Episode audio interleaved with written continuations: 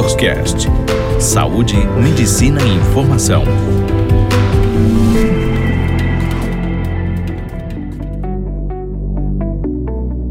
Olá, sou Dorival Carlucci, cirurgião de cabeça e pescoço do Hospital das Clínicas de São Paulo. Vamos conversar hoje sobre tumores das glândulas salivares. Cirurgia de cabeça e pescoço. Que são as glândulas salivares? Glândulas salivares são pequenas glândulas que produzem a saliva que umedece a nossa boca. A saliva tem a função de umedecer as mucosas da cavidade oral e da garganta, lubrificar o nosso alimento, preparando o alimento, o bolo alimentar para sua digestão, iniciando a digestão dos alimentos através de uma enzima chamada amilase, que tem a função de começar a digestão de alimentos com carboidrato e açúcares, fazer a limpeza da cavidade oral. As glândulas salivares são sempre lembradas por nós quando nós comemos algum alimento muito apimentado ou muito azedo, chupamos um limão e a gente sente aquela dor bem forte, muito aguda, próximo à orelha. Isso nada mais é do que uma contração da glândula na intenção de aumentar a produção de saliva, aumentar a quantidade de saliva dentro da cavidade oral, dentro da boca, fazendo com que haja uma neutralização desse alimento ácido que foi ingerido aumenta a quantidade de saliva e isso neutraliza. Nós produzimos cerca de um litro e meio de saliva por dia. Isso é basicamente produzido pelas glândulas parótidas e as glândulas submandibulares. A gente divide glândulas salivares em glândulas salivares maiores e menores. As maiores são aquelas que a gente consegue palpar, que a gente consegue ver, e são conhecidas como as glândulas parótidas, as submandibulares e as sublinguais. E as glândulas salivares menores são pequenas glândulas microscópicas que ficam dentro da mucosa da boca, da língua, da garganta e até da laringe. Essas glândulas salivares podem atingir até mil glândulas dentro da boca e têm a função de auxiliar na produção da saliva. Quando nós falamos das glândulas salivares, é importante algumas características. A parótida, ela fica logo à frente da orelha, sobre a mandíbula. Sempre são bilaterais e são aquelas que a gente conhece muito como dar a cachumba, a inflamação da, da parótida, né? Então é a parotidite por cachumba. As submandibulares ficam abaixo da mandíbula, logo debaixo do osso da mandíbula, e elas têm um ducto que drena para dentro da boca para jogar saliva dentro da boca. Elas também são bastante conhecidas por algumas pessoas por ter cálculo nessa glândula. E nós temos as sublinguais que ficam no assoalho da boca, logo embaixo da língua, perto do freio lingual, e tem a necessidade de produzir saliva. Como falei em uma apresentação anterior, num podcast anterior, nós conversamos sobre as doenças inflamatórias e infecciosas das glândulas salivares. Mas as glândulas salivares podem ter tumores. Esses tumores podem ser tanto benignos como tumores malignos. A incidência desses tumores varia de acordo com a glândula que nós estamos tendo o problema. Então, a glândula que mais tem tumor é a glândula parótida, essa que fica na frente das orelhas. Mais ou menos 80% dos tumores das glândulas salivares estão nas parótidas, 10 a 15% nas glândulas submandibulares e 5 a 10% nas glândulas sublinguares e naquelas chamadas de menores. Quando nós estamos com um nódulo na parótida, a maioria desses nódulos são benignos. Cerca de 80% dos tumores na glândula parótida também são benignos. Já quando a gente vai diminuindo o tamanho da glândula, a incidência de tumores malignos aumenta. Então, os tumores malignos são mais frequentes nas glândulas submandibulares e nas glândulas sublinguais e menores. Quais são os sintomas de um tumor na glândula salivar? Nada mais é do que um nódulo ou uma massa na topografia do que é a glândula salivar. Então, se eu tiver um nódulo na parótida, vai ser um nódulo próximo à orelha, próximo ao que a gente chama de ângulo da mandíbula, o canto da boca.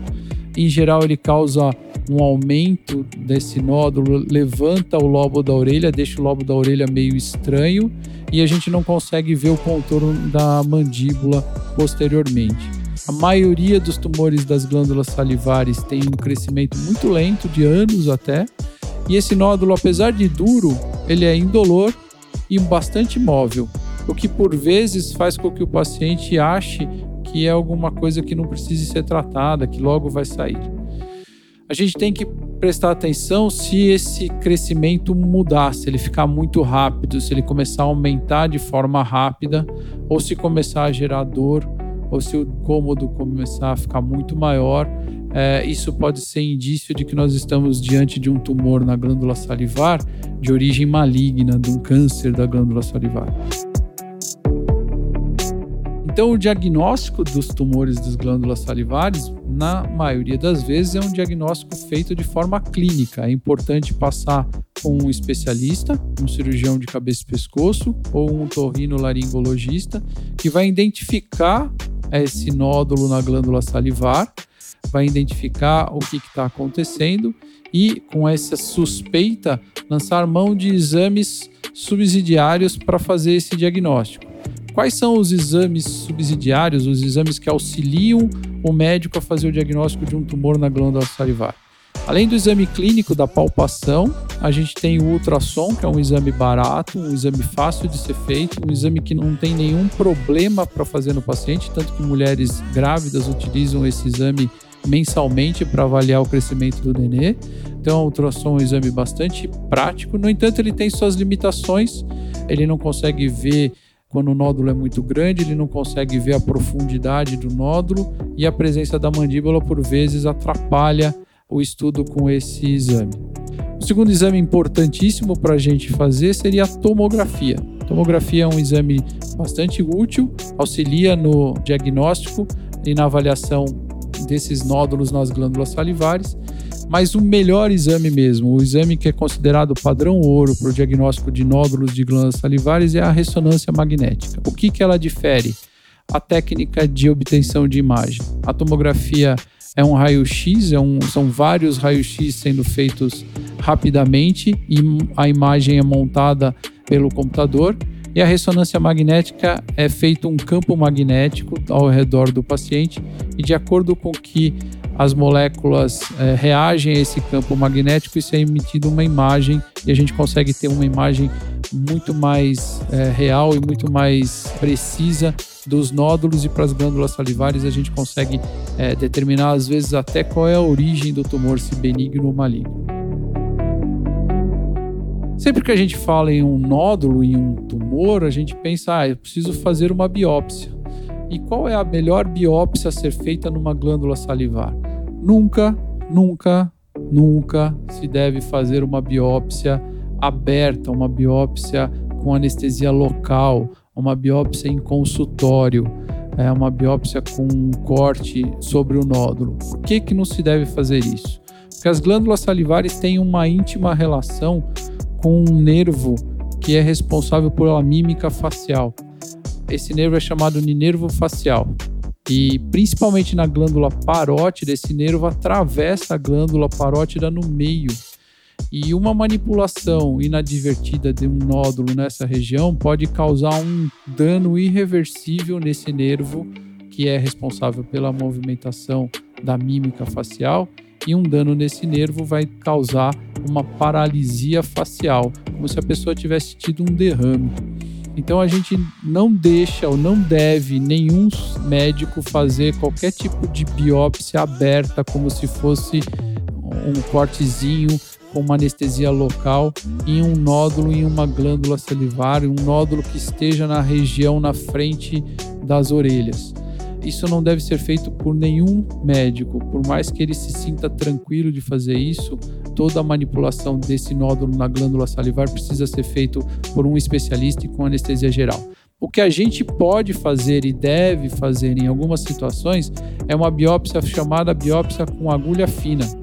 É obtida através de uma punção com uma agulha semelhante à agulha que colhe sangue para exame laboratorial essa punção não causa nenhum dano em nenhum nervo, muito menos espalhamento de tumor e a gente consegue ter uma amostragem da glândula para saber de qual é a linhagem da célula para saber qual que vai ser o melhor tratamento para esse tipo de tumor. Então, é importantíssimo a gente saber que um nódulo em uma glândula salivar precisa ser visto por um especialista e não pode de forma nenhuma ser submetido a uma biópsia com anestesia local, uma biópsia aberta. Qual é o tratamento dos tumores? Bom, o tratamento dos tumores é sempre cirúrgico, então a cirurgia é sempre o melhor tratamento e essa cirurgia precisa ser feita por um especialista, alguém treinado, exatamente por conta do nervo facial, que é um nervo é, bastante longo, bastante importante, que serve para mímica facial, que tem um íntimo contato com a glândula parótida, ele atravessa a glândula parótida e ele tem também uma posição importante na glândula submandibular. A glândula submandibular fica encaixada embaixo da mandíbula, mas ela tem um contato grande com um dos ramos do nervo facial que é responsável pela depressão do lábio, que é responsável pelo sorriso. E uma lesão nesse nervo vai fazer com que a pessoa tenha uma paralisia do canto da boca, que vai atrapalhar tanto para sorrir como para também se alimentar, perdendo um pouco da continência que a boca faz para a gente manter a, a, o alimento dentro da boca. Então, qualquer tratamento de uma glândula salivar precisa ser feito por um especialista para que esse especialista é, minimize esses riscos que os tumores nas glândulas salivares vão ter durante o tratamento. Quando nós estamos diante de uma doença maligna, esse tratamento, por vezes, além de cirúrgico, precisa ser associado a uma radioterapia e, muito mais raramente, a uma quimioterapia. Infelizmente, os tumores das glândulas salivares têm uma variação muito grande de tipos histológicos, de tipos de nomes e sobrenomes desses tumores. Isso faz com que o tratamento fique mais difícil porque a gente não tem sempre a mesma doença. Para cada paciente, a gente vai ter uma doença diferente com uma reação diferente. Uh, mas isso na mão de um especialista vai ser contornado de forma bastante fácil. Então, nós temos as glândulas salivares com uma dificuldade de diagnóstico grande pela posição onde está e pelo tipo histológico. O tratamento sempre cirúrgico, apesar de nódulos benignos serem a sua maioria, ele é um tratamento muito delicado por conta do nervo facial, então a gente tem que sempre ponderar qual é o tamanho da cirurgia que nós vamos fazer, se essa cirurgia precisa ser indicada ou não, por conta das possíveis complicações. E sempre, sempre tá procurando um médico especialista. O médico generalista ele tem obrigação em reconhecer que essa doença existe que ele tem métodos de exames para auxiliar no diagnóstico, mas que ele tem que encaminhar isso para uma pessoa que tenha treinamento no tratamento dessas lesões. Então, os tumores das glândulas salivares têm suas particularidades. Felizmente, eles são raros. Felizmente, a maioria deles é benigno, mas caso você tenha um nódulo que esteja na frente da orelha ou logo abaixo da mandíbula, procure um médico para que isso seja avaliado e para que isso seja tratado da melhor forma possível. Espero ter ajudado vocês e nos vemos no próximo programa. Um abraço.